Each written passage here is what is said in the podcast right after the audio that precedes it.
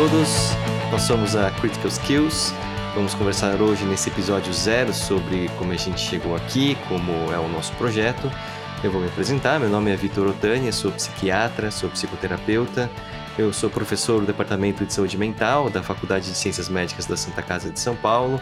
Sou o atual coordenador do programa de residência médica em psiquiatria e um entusiasta do mundo dos board games. Meu nome é João Ricardo Vissossi, eu sou psicólogo de formação, professor universitário, trabalho com pesquisa já há alguns anos, primariamente na área de ciência, e tenho uma formação na área de ciências sociais, com uma ênfase em psicologia social, mas trabalho muito com desenvolvimento de intervenções e implementação de intervenções no cenário de saúde pública e saúde como um todo, uh, em diferentes lugares do mundo.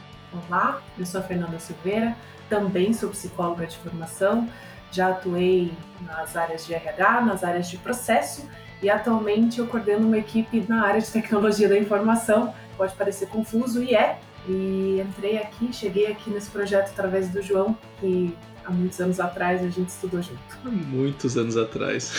Alguns, não muitos. Que né? maldade, né? que maldade. Essa é uma parte da equipe da, da Critical Skills, né? Temos outros colegas também que eles estão em outros projetos, mas eu acho que o importante agora é que rodem os dados. Esse podcast é uma ideia para a gente poder trazer essa discussão que justamente é da parte de gamificação. Surgiu como um projeto de pesquisa e a gente percebeu rapidamente uma aplicação para treinamento de equipes de alta performance, para projetos corporativos e a gente percebeu que existia né, uma grande dúvida, uma grande barreira, que era como que a gente fazia a aproximação desses dois mundos. E aí uma das nossas ideias foi, olha, já que a gente tem né, esse desafio de aproximar essas duas partes, vamos fazer isso através de um programa em que a gente convida as pessoas desse mundo corporativo a gente fala sobre o projeto e a gente faz essa intersecção, essa ponte. Conta um pouco mais sobre o que é a Critical Skills, o que é o projeto da Critical Skills, como é que ele surgiu, é, dos demais membros que participam, que não estão nesse podcast, né, estão em outras frentes do projeto. É, bom, é, o projeto ele surgiu ano passado, começo de 2020, por conta muito da pandemia. Eu sempre tive um interesse muito grande no mundo dos board games, especialmente aí no mundo do RPG estava algum tempo afastado, mas com a pandemia, depois a gente conta essa história, né? O João Ricardo me, me achou ali no Instagram e, e me trouxe de volta para esse mundo, me resgatou ali. E a gente começou a discutir entre nós e entre os outros colaboradores quais seriam os potenciais de gamificação e, do RPG em vários projetos de treinamento de habilidade social, por exemplo. Essas pessoas então surgiram com né, a ideia do João Ricardo, ele vai explicar isso direitinho, como é que ele pensou nisso tudo. O João Vitor Guedes, o Rafael Condoretti, o André Lorenz, a gente se reuniu e a gente começou a colocar uma causa para virar um projeto. E cá estamos. E o Fito fica falando que eu que achei ele, porque, como ele comentou, né? Porque foi verdade. Uh, um... é verdade. Um dos elementos que nos une aqui nesse grupo e no grupo da Critical Skills como um todo é que nós somos todos nerds, né, de coração. E é muito bom viver num mundo, num momento onde ser nerd é uma coisa legal e é uma coisa ok, e a gente pode de fato falar desses assuntos de uma forma com que seja mais fácil de ser compreendido, né, por pessoas fora desse espaço. E dentro dessa perspectiva, o que aconteceu foi que quando a pandemia começou, né, meados de março de 2020, daquela ânsia de tudo para, não sabe o que fazer, trabalha de casa, começa a surgir um monte de tempo na mão e esse tempo preenchido por angústias e ansiedades e consumo de rede social com notícias péssimas, né? Então eu comecei atrás de formas de ocupar o meu tempo e uma das coisas que eu sempre quis fazer na minha vida era dedicar mais tempo jogando RPG, o tal do role playing game, que a gente pode falar um pouquinho mais sobre ele depois. E nessa de começar a buscar como jogar RPG, eu encontrei um grupo de amigos que a gente tentou jogar alguns anos atrás e não tinha dado muito certo, e começamos a montar uma mesa para poder jogar RPG. E aí um dia passando pelo Instagram lá, entediado, procurando alguma coisa para fazer, eu vi lá o Vitor publicando uma foto de um D20, né, um dado de 20 lados, que é um, uma representação muito clássica de RPG, né? Aí eu peguei e mandei uma mensagem para ele. O Vitor é um, um, amigo de muitos anos, que a gente vira e mexe se encontra, mas acabou nunca engajando numa atividade em conjunto, assim, de longo prazo, né? Fim de trabalho. E eu peguei e mandei uma mensagem, falei, ô, oh, tá afim de jogar RPG? Estamos começando uma mesa aqui, né? E ele, lógico, começou a entrar e a gente começou a jogar RPG. Mas aí, aquele lado que eu falei na apresentação, eu gosto muito de trabalhar com esse lado de você pegar atividades do dia a dia, atividades do cotidiano, né? Atividades normais que as pessoas têm e tentar trazer o potencial interventivo dessas atividades para a prática, né, para diferentes espaços. Então, eu já tive a oportunidade de trabalhar, trabalho hoje com projetos que envolvem capoeira e como a gente pode usar a capoeira para fazer desenvolvimento de saúde mental, trabalho com projetos que usam o próprio processo de acolhimento de pacientes no hospital para fazer uma intervenção comportamental. Já tive projetos com outras áreas, ah, como atividade física e games por si só, né? Já trabalhei tentando desenvolver games para fazer avaliação de saúde mental e de características psicológicas e tal. E aí, dentro desse espectro, sabendo que o Vitor também gosta dessa área de pesquisa e tal, e que o João Vitor Guedes também gosta, que é um outro membro do nosso grupo, a gente começou a, vamos tentar fazer uma pesquisa disso, vamos começar a trazer isso para o lado mais interventivo, né? E daí isso começou a desenvolver e ao longo dos meses isso foi se tornando uma coisa maior, até que daí a gente trouxe a Fernanda para o grupo, né? E a Fer pode falar um pouquinho de como ela chegou para o grupo com essa visão mais do mundo corporativo e a gente nessa, meu, dá para levar isso para o mundo corporativo, né? Fala um pouquinho disso, Fer, como é que você entrou? Como você foi convencida? é, começou com é, Canto da Sereia, né? Ah, começou com eles me explicando sobre o projeto. Então, eu e o João, eu não vou colocar, mas há mais de uma década a gente estudou junto, fizemos faculdade juntos, fizemos um pedaço de uma pós-graduação juntos e retomamos contato recentemente. Ele veio, ah, tô com um projeto aqui com o pessoal, RPG, e eu muito resistente. E ele foi me contando mais e mais sobre o projeto da Critical Skills e me convidou para assistir uma mesa. E assim começou o meu contato com esse mundo. Eu falo que eu sou a parte prática da coisa aqui. Eu estou no mundo corporativo, eu trabalhei com a parte de treinamento e desenvolvimento. E ele me convidou para fazer parte do grupo, principalmente aqui do podcast, para falar de como aplicar, pegar toda essa metodologia, esse estudo, esse desejo deles de fazer o game entrar no mundo corporativo e como é que a gente faz isso se tornar realidade. Então eu venho com um pouco mais de experiência prática de empresa, de corporação, é, com pouquíssimo contato com a área de pesquisa, mas muito encantada por toda essa parte. E eles me convenceram facilmente a entrar aqui e tentar dar meus pitacos do mundo corporativo. A Fer não vai comentar isso porque ela é super educada, né? Mas ela não vai comentar que eu comecei a encher o saco dela, porque nas conversas que a gente tinha dentro do grupo, a gente ficava discutindo, não, a gente precisa levar. O André, né, ficava empurrando muito a gente de não, leva isso pro mundo corporativo, super funciona Sim. tal. E aí eu ia pra Fer lá e falei, meu, estamos tentando fazer isso com RPG. Como é que vai funcionar? Isso é legal, isso não é? E aí ela começava a dar umas ideias e eu só tentando convencer ela a participar, né? E funcionou. Que tem só sido muito isca, legal. Né? É, exatamente. Então, funcionou. E também foi uma, uma forma muito gostosa de voltar a ter contato com a minha formação, com Sim. assuntos que no meu dia a dia hoje, né, estando há quatro anos afastada da área de recursos humanos, trabalhando muito mais com a parte de tecnologia, é, voltar a ter contato com essa área e poder exercitar um pouco, estudar. Vocês sabem, para cada podcast que a gente vai gravar, eu faço uma pesquisa bibliográfica gigante, eu vou estudar, eu vou atrás, converso com pessoas da área, então espero poder contribuir mais aqui. Muito legal. Mas vamos lá. Mas Vitor, então define para quem está escutando e até para gente o que que é a Critical Skills. Bom, nós começamos então como um projeto de pesquisa eu acho que esse é um ponto importante da gente fazer essa, essa diferença, né? Eu sei que gamificação é a palavra que todo mundo usa e, e às vezes a gente nem sabe direito o porquê que a gente está usando. Se tem algum joguinho lá, então vira gamificação, a gente sabe que não funciona dessa forma.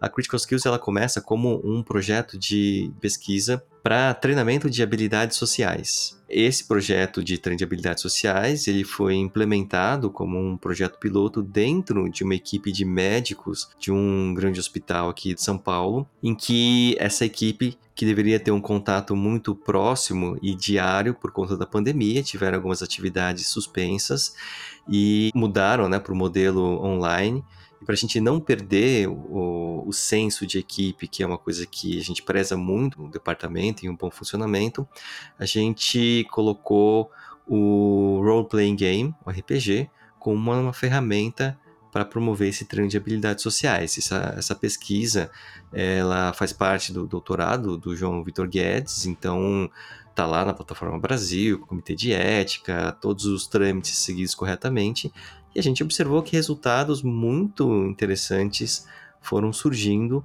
né, como os dados preliminares. O João Ricardo pode até falar né, da expectativa que ele tinha e como foi né, observar esses resultados, mas acho que logo depois a gente fez esse link e falou: olha, isso funciona também para outras áreas fora do mundo hospitalar. É, eu acho que é muito fácil da gente perceber como que esse conceito, que é essencialmente acadêmico, né, de habilidades sociais, se transfere facilmente para algo que é muito comum no mundo corporativo, que é o conceito de habilidades uh, leves, né, soft skills. Então, habilidades sociais é, é transferido muito para esse conceito de soft skills, que é um conceito amplamente difundido no mundo corporativo, né? E na verdade é apenas uma transferência de áreas, porque é essencialmente a mesma coisa. Como é que você ensina para as pessoas habilidades que você não consegue ensinar tecnicamente, são habilidades pessoais, de relacionamento, interpessoais.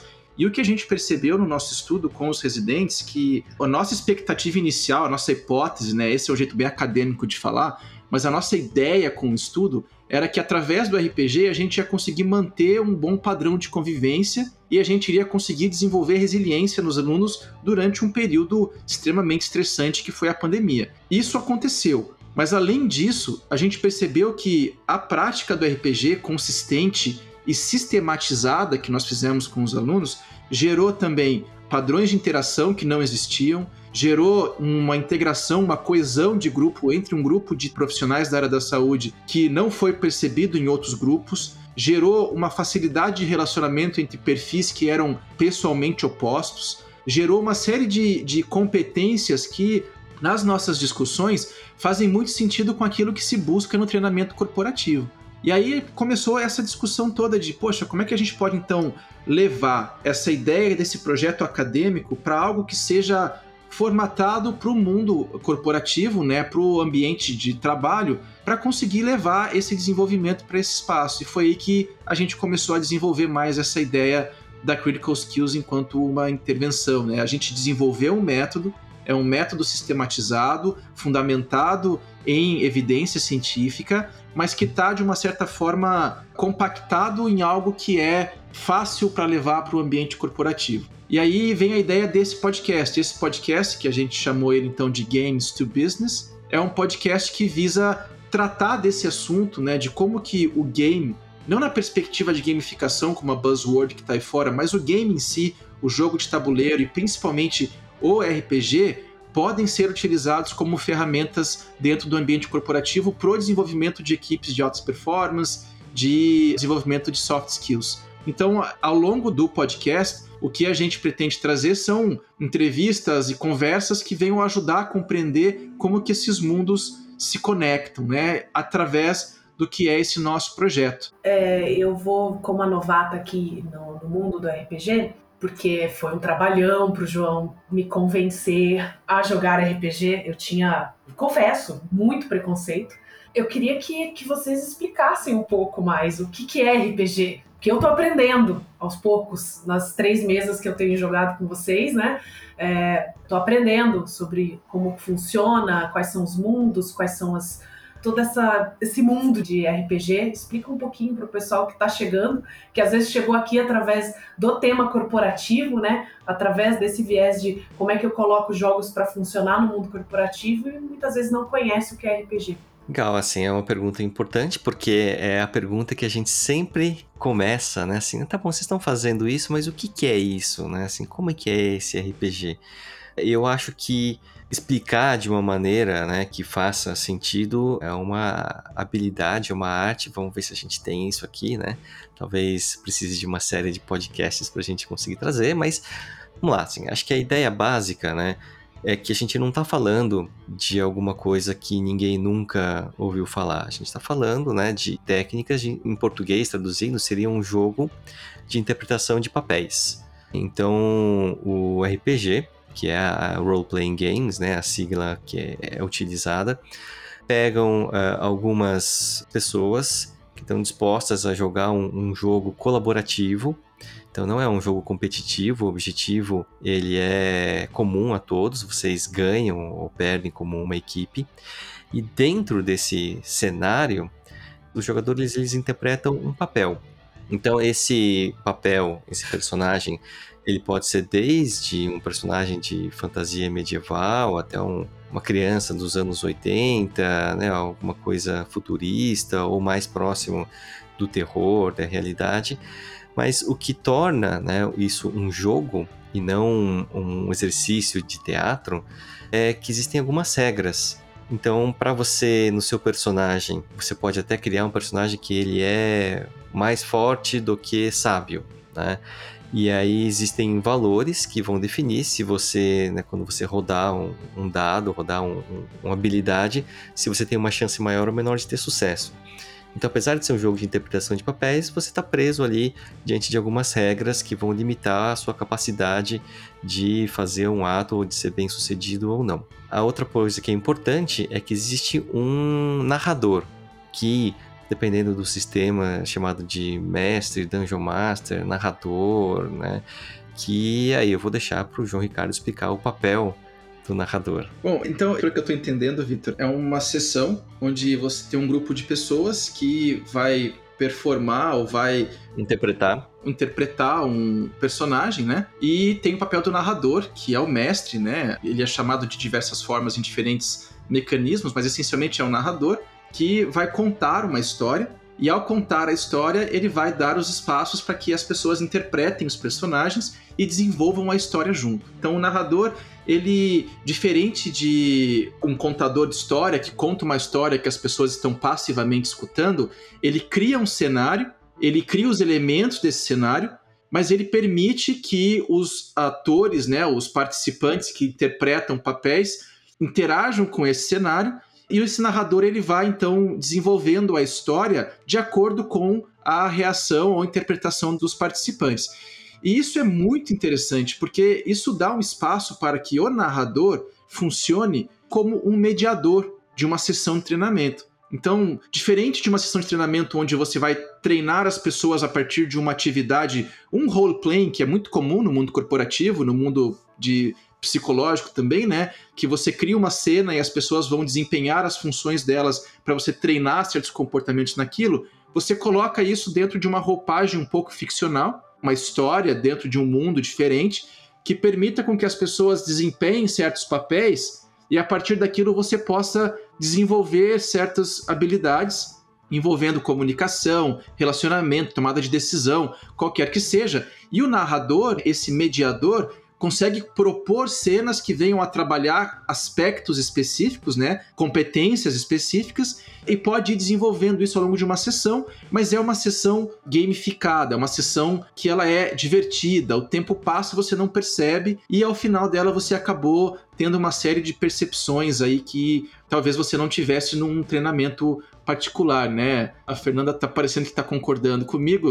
Seria ótimo escutar ela que ela chegou experimentando isso, né? Sim, eu acho que tem uma coisa que vocês não tocaram, que é o fator sorte. Então, como todo jogo, o teu personagem, como o Victor explicou, você tem as tuas fortalezas, as tuas fraquezas, só que você depende também de um dado. Se você planeja uma ação com o teu personagem e os dados te prejudicam, isso te coloca numa situação que você tem que pensar rápido, você tem que reagir, você tem que contar principalmente com os outros membros da, do jogo para te ajudarem. Então, isso para mim foi muito diferente, porque eu venho do mundo do jogo competitivo. Eu não contei para vocês antes, mas eu comecei a jogar videogame muito cedo e a quase 18 anos eu jogo o mesmo jogo competitivo e é isso, é você por você. E entrar no mundo do RPG é você por todos e todos por você. Então não tem esse quesito da competição, tem muito da colaboração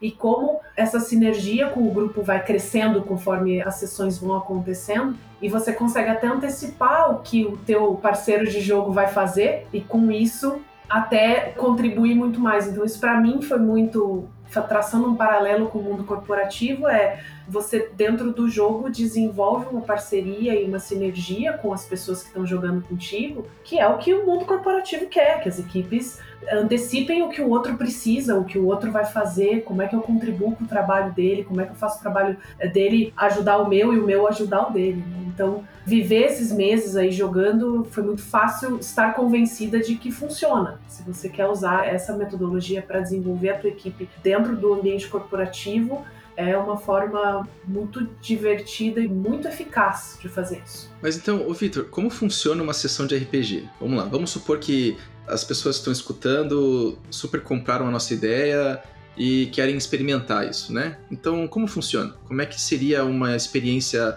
dessa intervenção, né, desse treinamento? Acho que eu vou falar, né, da experiência do RPG pensando no, na critical skills, pensando já na intervenção, que eu acho que a gente consegue já discutir e mostrar o, papel da critical skills. Você precisa ter um grupo de pessoas para você que serão os jogadores que vão interpretar os papéis dos personagens. Você precisa ter um narrador, que é aquele que vai criar um cenário, vai propor um cenário para os personagens interagirem.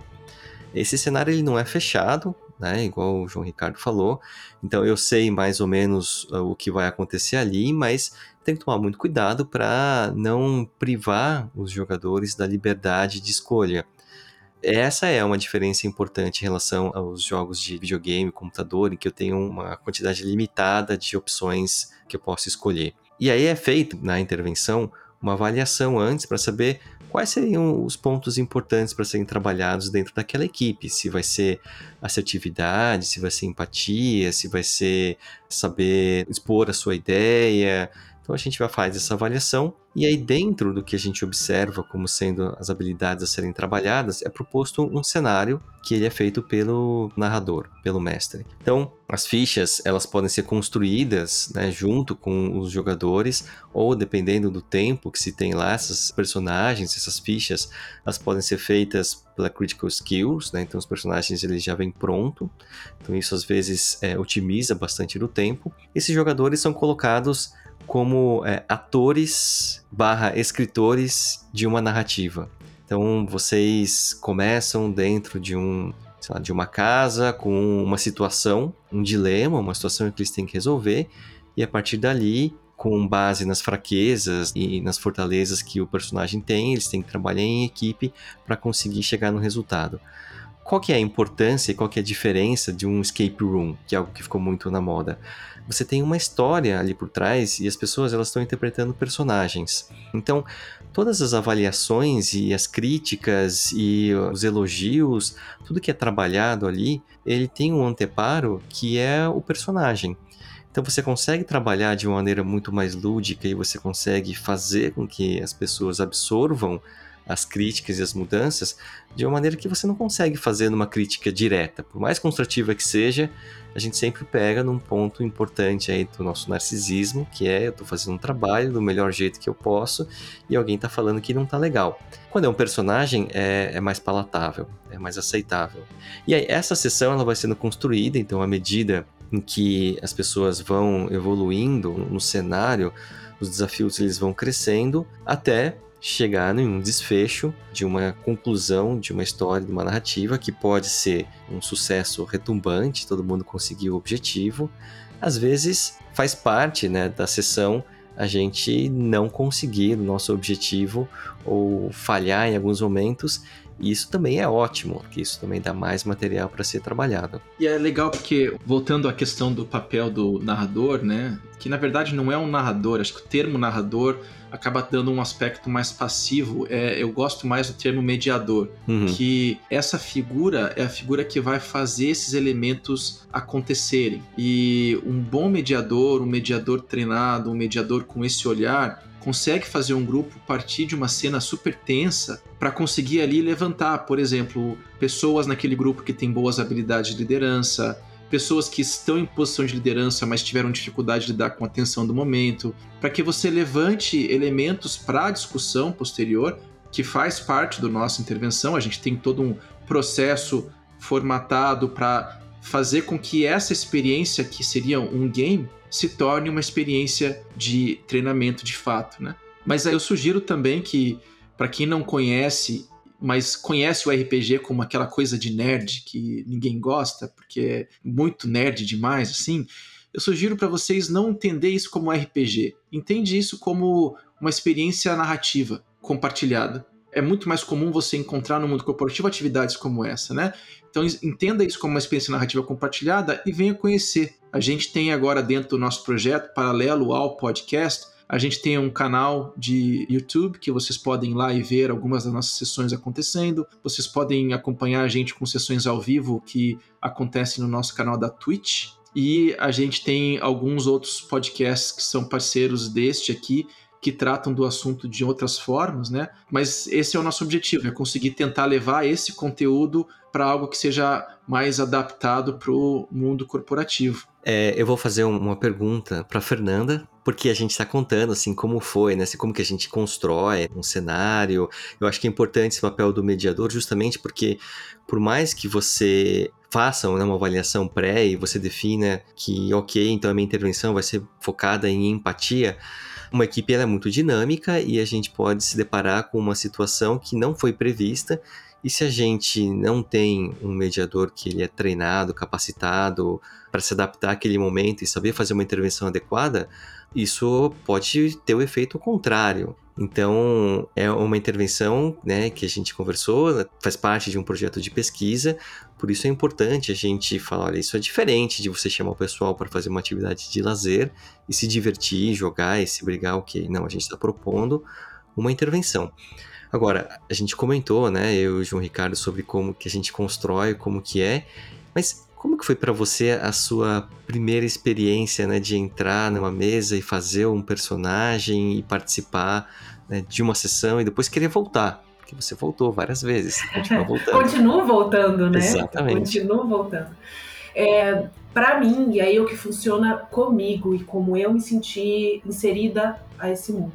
Eu comentei, sou nerd e eu tenho que estudar as coisas antes. Então, quando veio o primeiro convite do João de, olha, venha participar até de uma mesa que está inserida dentro do programa de vocês, né, da residência. A primeira coisa que eu quis saber é como é que eu monto meu primeiro personagem e, e o que é importante para esse grupo. E eu fui, talvez, muito pelo que me deixava confortável, que é criar um personagem mais próximo de um humano possível. Então, eu fui pela minha zona de conforto. E a experiência de eu chegar num grupo primeiro que já se conhecia, porque essas pessoas fazem residência juntas, então a estranha do grupo era eu. E como foi fácil, porque através do jogo eu me integrei a essa equipe rapidamente. Então, dividir essa história com essas pessoas criou um vínculo que me fez querer voltar, porque a gente interagiu tão bem, e aí foi coincidência que nós temos três pessoas jogando com a mesma classe, né? Então a gente tem o mesmo perfil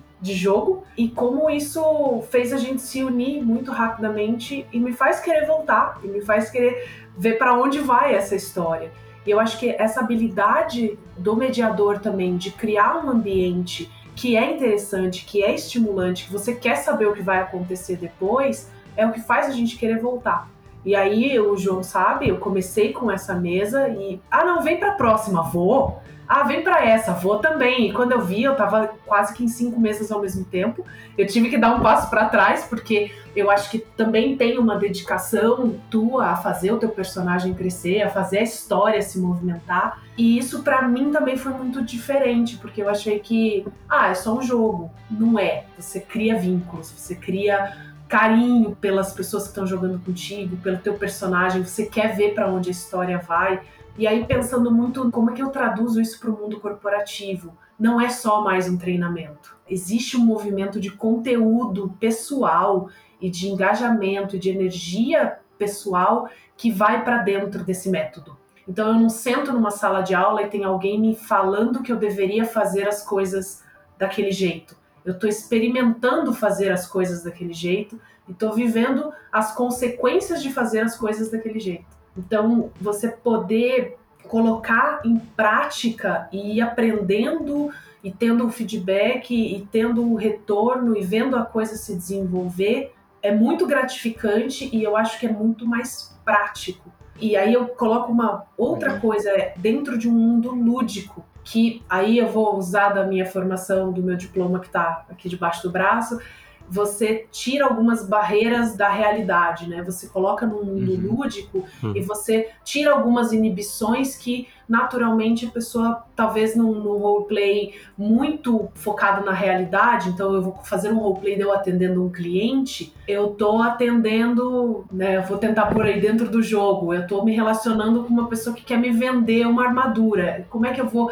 negociar com essa pessoa dentro do jogo? Isso cria um ambiente um pouco mais lúdico que você pode exercitar essa competência de negociação de uma maneira mais leve, né? E com isso aprender. Então, eu consigo hoje ver e para mim está sendo uma experiência ótima. Eu já digo que eu estou conseguindo aplicar certas coisas com a minha própria equipe, com a equipe em que eu trabalho, coisas que eu venho desenvolvendo dentro das mesas e dentro da, da experiência com RPG. Esse ponto é muito legal porque é aquela coisa de você exercitar fora e integrar com a sua realidade, né? Porque esse que acho que é um ponto muito interessante do RPG. Você, ao interpretar um personagem, isso quem quiser conhecer um pouquinho mais, a gente tem um, um outro podcast que fala sobre esse aspecto mais científico, teórico por trás dessas atividades, mas essencialmente quem conhece de psicologia sabe que toda atividade que eu vou interpretar eu tenho um lado grande de colocar aspectos meus ali, apesar de tentar fazer coisas diferentes, né? Não é à toa que atores são tão bons e tão bem pagos pelo trabalho que eles fazem, porque é muito difícil você exercitar um papel completamente diferente de quem você é, né? Então, mesmo que eu esteja jogando com um personagem que é um músico que é para ser um personagem extremamente carismático e muito bom de conversas e muito bom de lábia. Eu não sou uma pessoa assim, então eu tenho muita dificuldade de fazer isso. Ah, não? Não. Why? Não. Então, ao tentar jogar com personagens assim, eu acabo sempre voltando para aspectos comportamentais onde eu me sinto seguro. E um mediador com um olhar atento para isso consegue estimular para que essa pessoa saia das zonas de conforto e aí consiga perceber áreas para crescer que não necessariamente colocam a pessoa em situações de julgamento moral que colocaria um treinamento que é cotidiano, que é no seu dia a dia. E acho que isso é muito interessante de trazer o elemento ficcional para o treinamento dessa sessão de atuação, de role-playing, né? Então, isso eu acho muito interessante e a gente discute muito isso dentro do grupo, como que todos os personagens que as pessoas criam sempre têm cernes comuns, né? Sempre tem características muito comuns que fazem com que a gente perceba mais sobre a pessoa jogando com ela em diferentes sessões, em diferentes grupos. E tem uma questão no mundo corporativo também, que é a adaptação que a pessoa faz do seu próprio perfil e das coisas que ela mostra para o ambiente do que é esperado do mundo corporativo. E eu acho que é, trazer para o lúdico, pelo menos para mim, funcionou até para descobrir assim o que, que eu, eu posso mostrar mais aqui nesse ambiente que no dia a dia do mundo corporativo eu não consigo. E como é que eu posso adaptar isso para o mundo corporativo? Então, acho que usar dessas técnicas, desses métodos, é até uma forma de autopercepção e das pessoas descobrirem coisas sobre si mesmas e sobre os outros da equipe isso crescer, né? Porque eu acho que tem sim dentro do mundo corporativo a sua cartilinha de comportamentos e de competências que são valorizadas, né? Então, como é que eu trago isso para o mundo lúdico e exercito e trago de volta para o mundo real, para o mundo do trabalho e faço essa adaptação ser mais simples e ser mais é, ter um desenvolvimento um pouco maior da pessoa em coisas que talvez no dia a dia, num treinamento técnico, num treinamento corporativo, ela não vai conseguir desenvolver. Sim. E eu acho que tem outra coisa também que é um diferencial dessa intervenção dos role-playing games é que quando você faz outros tipos de treinamento, então eu vou treinar, pegando o exemplo que a Fernanda deu, né? Eu vou treinar alguém a lidar com um, um cliente. Então tem a interação ali. Você tem um determinado nível de envolvimento emocional, né? De emoções que são criadas a partir desse tipo de treinamento. Por mais que você coloque lá, né? Olha, tem um cliente difícil, então como é que você vai lidar com isso? Ainda assim é um pouco limitado pela própria realidade, né? Quando você pega um cenário em que você está interpretando um outro personagem, que é, é uma outra pessoa, tem outras características, quando você coloca para eles interagirem em equipe e você coloca um cenário que às vezes pode ser, por exemplo, literalmente lá o final do mundo. Eu preciso desarmar essa bomba aqui ou vai explodir e a minha cidade vai pelos ares A gente sabe em um determinado nível que isso é um jogo, que é uma brincadeira, mas a emoção que as pessoas sentem ali para você, né, a tensão que você consegue evocar com um bom cenário, com um bom mediador, ele vai criar vínculos e vai treinar a sua equipe para situações que você não consegue emular no dia a dia. Então acho que essa é a grande diferença, essa é a grande vantagem. Legal. Bom, acho que a gente falou bastante sobre o projeto, falou bastante sobre RPG e sobre essas experiências, né? E é importante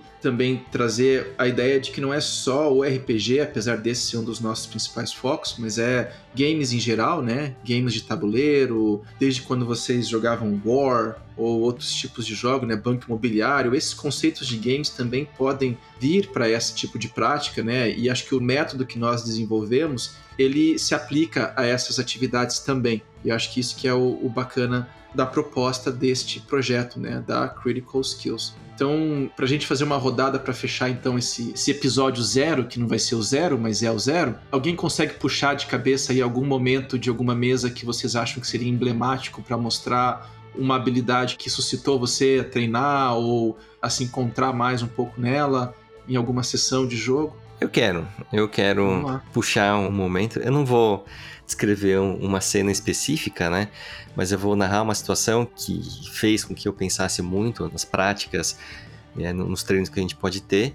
E aí eu quero mandar um, um salve aí pro Miguel Mazorra, que quando a gente voltou a jogar, ele foi o, o, cara que se dispôs a mestrar. Eu não conhecia ele pessoalmente, né? Mas ele começou a mestrar e, pelo que eu entendi, ele não tinha mestrado antes, tinha uma experiência muito pequena. E ele se jogou de cabeça ali, ele comprou todas as loucuras que os personagens queriam fazer dentro da, da sessão, da narrativa, levou isso de um jeito muito muito elegante, eu até diria, né? Assim, ele foi incorporando aquelas coisas e direcionando de um jeito muito suave para onde ele queria, deixando em alguns momentos a narrativa sair do planejado para depois poder retornar. E aí eu acompanhei a evolução da primeira sessão para as últimas sessões que a gente teve, o como foi muito legal para os jogadores, o vínculo que se criou com a equipe e como se criou uma identidade, né? Então, queria agradecer aí o Miguel por todo o trabalho, a paciência que ele teve e parabéns, assim, acho que foi o que eu aprendi muito como narrar, como mestrar, né, como ser um bom mediador jogando com ele. Não, pô, sem dúvida. Miguel, acho que quando eu comecei a jogar, eu nunca tinha mestrado e eu morria de medo porque achava que mestrar era uma coisa super complicada e tal. E vendo o Miguel mestrar com a paciência que ele tinha com a gente, que era um Pô, grupo tem que ter paciência, né? bizarro, né? Mas a sacada principal do Miguel, que acho que é o exemplo do mediador, é que ele deixava a história rolar, né? Sim. Ele deixava a gente desenvolver e colocava a gente em situações complexas, sem ficar podando muito as nossas ideias e tal. Então, realmente, foi muito bacana ver todo o desenvolvimento dele mestrando e o desenvolvimento da gente jogando com um mestre que permitia essas coisas acontecerem, sabe? Foi muito legal aquele grupo foi meio que a essência que construiu toda a Critical Skills, né? Porque Sim. daquele grupo, a parte central da Critical Skills veio daquele grupo, foi quando a gente se reencontrou para jogar, né? E, poxa, a gente tá jogando aquela mesa desde meados de 2020, todas as semanas, né, cara? Com Sim. alguns pequenos hiatos aqui e ali. Muito legal. Miguel, vem pro projeto, vem para São Paulo, vem aqui para Santa Casa, vem pro departamento, cara. Isso aí, isso aí. Eu vou comentar uma que eu acho que até vai ser bacana, porque a Fer tá aqui, que foi uma coisa que eu percebi jogando, mas eu só consegui também perceber quando alguém de fora me ajudou a perceber, sabe? Que a Fer tá comentando essa história, a gente estudou junto há anos atrás, e desde que a gente se formou até agora, a gente se cruzava, conversava aqui e ali, mas a gente, cada um tocou sua vida e tal, né? E quando a gente começou a, a, jogar junto, eu lembro até hoje que a primeira mesa que ela entrou, e eu tava mestrando naquela mesa, e aí mestrando, você interpretando diferentes personagens, interpretando a história e tal. Acabou a mesa, ela virou e falou assim: Nossa, quem que é você? Que é aquela pessoa que eu conhecia, mas é algo completamente diferente também, né? E eu parei para pensar, e essa é uma coisa que eu sempre tive muita dificuldade de aceitar aspectos meus de autoestima e de exposição. E eu pude perceber que ao longo da minha vida eu fui desenvolvendo muito mais esse lado extrovertido, mas com RPG eu meio que integrei isso de volta, né? E hoje faço vozinha para jogar, crio personagens e me percebi tendo muito prazer mestrando, né? Mediando mesas, coisa que eu nunca achei que eu faria. Isso é algo que o RPG me fez até ajudar a consolidar essa ideia de que eu de fato consigo estar nesse papel, né? Acho que foi bem legal e foi uma experiência que veio a partir do olhar de uma pessoa externa que teve um olhar de mediador para habilidade, né? Acho que foi bem bacana. É verdade. Eu confesso que eu fiquei muito, muito, muito surpresa. Eu acho que eu ainda tinha a imagem do jovem tímido que sentava no fundo da sala e que foi impactante a primeira mesa que a gente jogou junto e te ver mestrando. É o desafio que você sabe que vocês me colocaram, que eu mestre uma mesa e a gente tem esse projeto até de tentar trazer uma mesa só de mulheres para que a gente Sim. possa criar uma história baseada somente em histórias de mulheres, e isso é uma coisa que eu gostaria muito de fazer. E eu ainda estou vivendo essas situações marcantes de mesa, mas eu me lembro muito de uma cena da mesa nossa de Call of Cthulhu, em que tava tudo desmoronando. E a minha personagem conseguiu, de alguma maneira, escapar daquela situação. E eu me vi muito eu, Fernanda, voltando para dentro da situação para tentar salvar o resto do pessoal. Só que não tinha mais jeito. E aí eu, isso me marcou muito, do tipo, cara, se salva, vai, isso aqui não tem mais jeito. E eu parei depois da sessão para avaliar muito o quanto isso fala comigo, de que eu tento demais resolver situações que talvez é melhor deixar então é como isso suscita muito da gente, né, dentro da mesa, o quanto a gente traz da gente mesmo para a mesa. Então isso foi uma situação que me marcou muito. Então é uma das, das que ficaram aqui comigo. Eu tava Legal. muito apavorada, Vitor. Você realmente criou uma cena que, tipo assim, some daqui. Legal. É legal porque você nem percebe, né? Assim, as coisas elas vão surgindo e aí depois que para, assim, nossa, né? Assim, o quanto meu tava ali naquela cena. E aí Exato. é uma reflexão que é muito difícil de você chegar e fazer, né? Assim, no, no, plano do racional. Olha, vamos sentar aqui e falar sobre isso aqui. Não, acho que quando você vive a situação, que é a tal da, né, dos ambientes simulados, acho que isso é muito uhum. bacana. Muito legal. Bom, não sei se alguém tem mais algum exemplo que vocês queiram falar. Acho que a gente já falou bastante. Só fazer um comentário, né? É, uma pessoa que participou do projeto piloto e falou exatamente a mesma coisa. Que as amigas começaram a comentar, assim, quem é você, né? Assim, você mudou muito depois do RPG. Quem é você?